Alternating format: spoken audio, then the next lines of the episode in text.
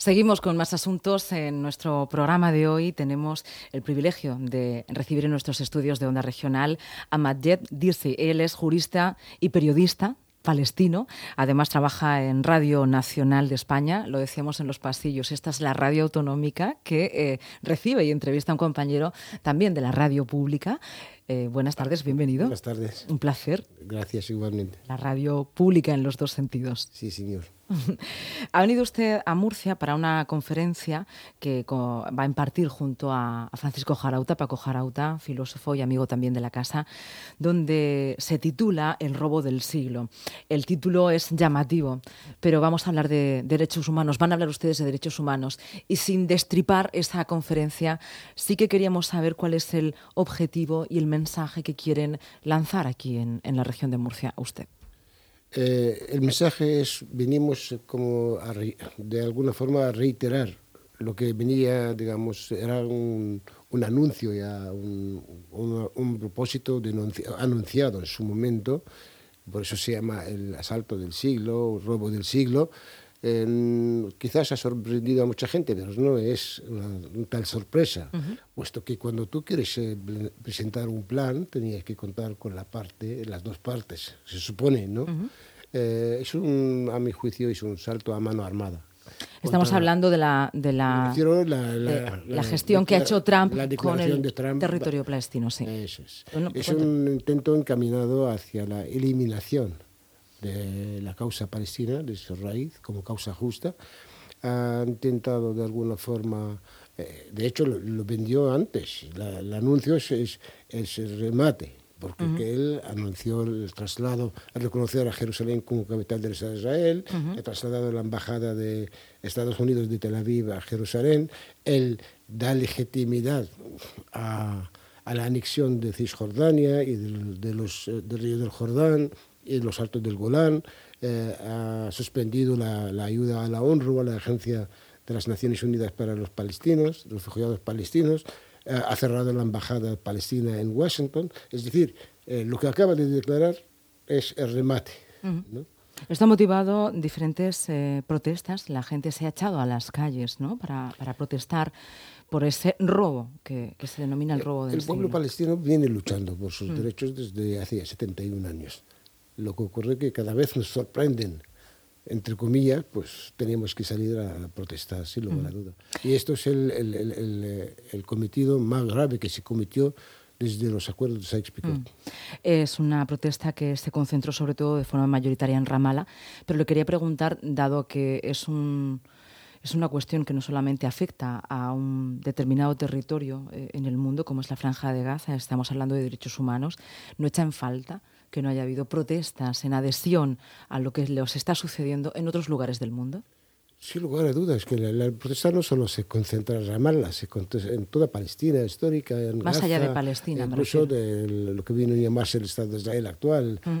date cuenta que el 20% de la población palestina, de, de, lo que es la población israelí, entre comillas, es palestina también. Y, las protestas eh, no han sido menos eh, digamos, eh, multitudinarias que en Gaza o que en Ramallah o en Jerusalén o en Jordania, incluso en Marruecos y Argelia. Eh, por lo tanto, sí, mira, es una medida que refleja de alguna forma el, el desprecio hacia lo que es la comunidad internacional y lo que es la legalidad eh, internacional. Mm. Por eso le preguntaba si no echaba de menos esas protestas en otros lugares, en otros países, dentro de la Unión Europea. Eh, eh, a nivel de comunidades árabes y palestinas sí, que ha habido.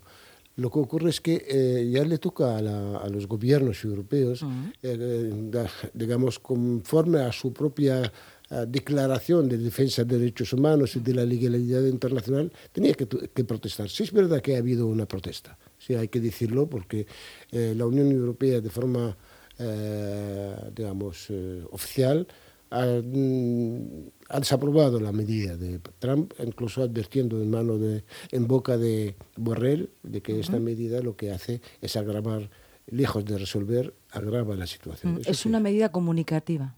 Eso sí pero más allá de lo comunicativo, y en este caso no le pregunto Lamentablemente no quiero entrar en, ya en conflicto. vale. Europa, eh, lejos de esto, de hecho, está a la espera a ver si eh, la medida de Trump sigue adelante y entonces en función de ello eh, cambiamos de camisa. Mm. Esa entrevista es muy interesante porque estoy delante de un, de un compañero periodista y de un palestino en territorio europeo, donde le pregunto, porque en este caso es fuente y también compañero medio. Y, ciudadano español. Sí, y ciudadano español. Em, ¿Por qué no nos movilizamos más? Porque esta situación, que en el fondo no es una cuestión territorial, sino de derechos humanos, al resto de los ciudadanos de la Comunidad Europea no nos duele más. Porque lo ajeno muchas veces lamentablemente no duele tanto.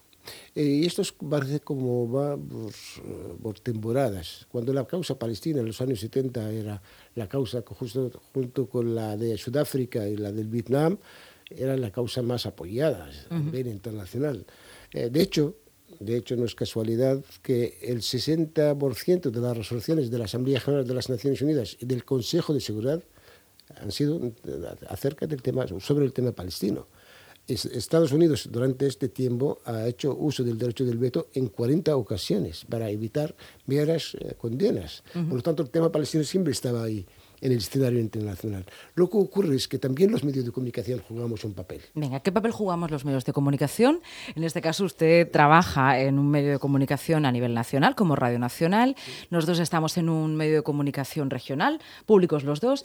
Eh, ¿Cómo estamos funcionando y qué nos está faltando? Eh, a nosotros eh, nos, tenemos una cierta atadura, autocensura que la hacemos nosotros porque estás trabajando en un medio. Yo, en mi caso, soy palestino y por lo tanto, si quiero eh, transmitir con objetividad el tema palestino, eh, alguien saldría a decirte, oiga, usted está abusando de su eh, rol en, este medio público que tiene. Tenía que hacer ¿Quién mejor que un palestino para hablar de Palestina? ¿no? Sí, eh, cuando te entrevisten, pero no cuando estás detrás del micrófono. Ya, ya. Eh, otros medios de comunicación, eh, lamentablemente, en su noventa y tanto por ciento pertenecen a un capital totalmente hostil con respecto al tema palestino, es decir, muy identificado con Estados Unidos y no solo lo vemos en el caso de Palestina, lo vemos en el caso de Bolivia, en el caso de Venezuela. No se trata de hacer, digamos, de hacer alabanzas a, Maduro, pero que tampoco hacer alabanzas a, un golpe de Estado que se hizo en Bolivia o en Brasil. ¿no? Nosotros los medios de comunicación, lamentablemente, sobre todo los privados, los públicos eh, intentan mantener distancia, pero los privados descaradamente están en, eh, en una línea eh, hostil, eh, digamos, deformadora de lo que es la realidad. La realidad en el pueblo palestino. ¿Cuál es la realidad en el pueblo palestino en estos momentos? La realidad del pueblo palestino, que es un pueblo que fue milenario, que vivía en su tierra, que es la tierra de Palestina, que hace 71 años fue desterrado de su tierra, de sus casas, de su de su memoria, de sus recuerdos, y fue condenado a, a, vivir en campos de refugiados en los cuatro confines de la tierra. A partir, no solo a partir de, 71 años atrás, sino desde el principio del siglo, cuando la, la, Primera Guerra Mundial, cuando los ingleses y los franceses han querido repartir África y Asia a su antojo, heredando al imperio otomano y pensando, proyectando la creación de Israel como base delantera al servicio de sus intereses. De la misma manera que en el siglo XIX hicieron el canal de Suez para cortar el camino hacia el sureste asiático, como eh, sus intereses en, la India y demás. Por lo tanto, eh, venimos sufriendo desde ya los albores del siglo XX, luchando. Y a partir del 48, eh, cuando ya sufrimos lo que nosotros llamamos el Nakba, es decir, el desastre, cuando ya nos destierran y que tenemos que, digamos, aclamarle al derecho internacional que se aplique cierta justicia, pero lejos de aplicar la justicia, lo que han hecho es hacer la vista guarda, lo cual obliga a los palestinos a seguir luchando. Empezaron a, luchar para recuperar aquella parte que fue observada en el 48.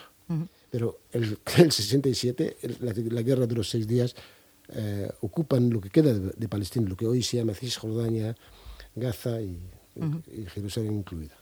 Estamos en, un mundo cada vez más globalizado, pero parece solo comunicativamente o publicitariamente globalizado, ¿no? A la, hora de la verdad, las realidades están segmentadas, todo está lleno de muros. De hecho, el, gran muro es el muro en Palestina.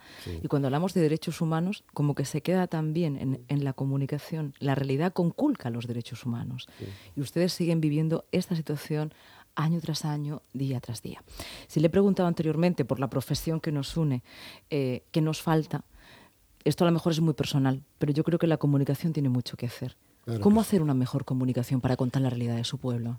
Eh, hablar sin triunfalismo, poner por delante la realidad, por muy cruda que sea, no hay que buscar el camino fácil para contentar, porque la realidad es mucho más dura de lo que realmente eh, nosotros nos imaginamos. Si ahora quisiera hablar de episodios a diario que sufren los palestinos en Gaza, 12 años ya de asedio por tierra, mar y aire, o el, asesinato en Bune a, niños, o encarcelar niños eh, de 13, 12, hasta de 8 años, eh, estaríamos hablando de genocidio realmente. Y por lo tanto, cuando un palestino quiere, tenía que contenerse un poco, pero contando la verdad. Muchas veces muchos periodistas, corresponsales que fueron a trabajar desde la Radio Nacional de España y otros, la propia realidad les hizo cambiar de, posición. Han vuelto escandalizados. Cosas que nosotros no, nos atrevemos a, contar, porque muchas veces parece como si se tratara de una película, pero es la realidad. Y luego ahora te bombardean con, el antisemitismo, eh, que los pobres y el holocausto, ¿y para qué? Para callarte eh, la, boca. Nos toca contar la realidad con objetividad. Esa es nuestra, nuestra tarea futura. Que los palestinos recuperen sus derechos, inalienables y tal como están reconocidos por el derecho internacional hay decenas de resoluciones que se aplique el derecho internacional. Que ya están, que son, de hecho, eh, están escritos, es teoría, nos falta que se apliquen. Pues Majed, le doy las gracias por estar en este territorio nuestro, en, Murcia, en la radio pública y por hablar de esta cuestión claramente eh, a muchos de nuestros oyentes gracias seguro. A ti, gracias a los que me han invitado, los amigos de, Murcia, y espero que la opinión pública cada vez eh, haga a la idea de lo que es la causa. Para eso tendremos que ir contándolo y le espero, por supuesto, las próximas veces que venga aquí a la región de Murcia a seguir contando y poniendo imágenes reales a una realidad que, que está sucediendo día a día muy cerca, porque ya no hay fronteras. Muchas gracias. Gracias a ti.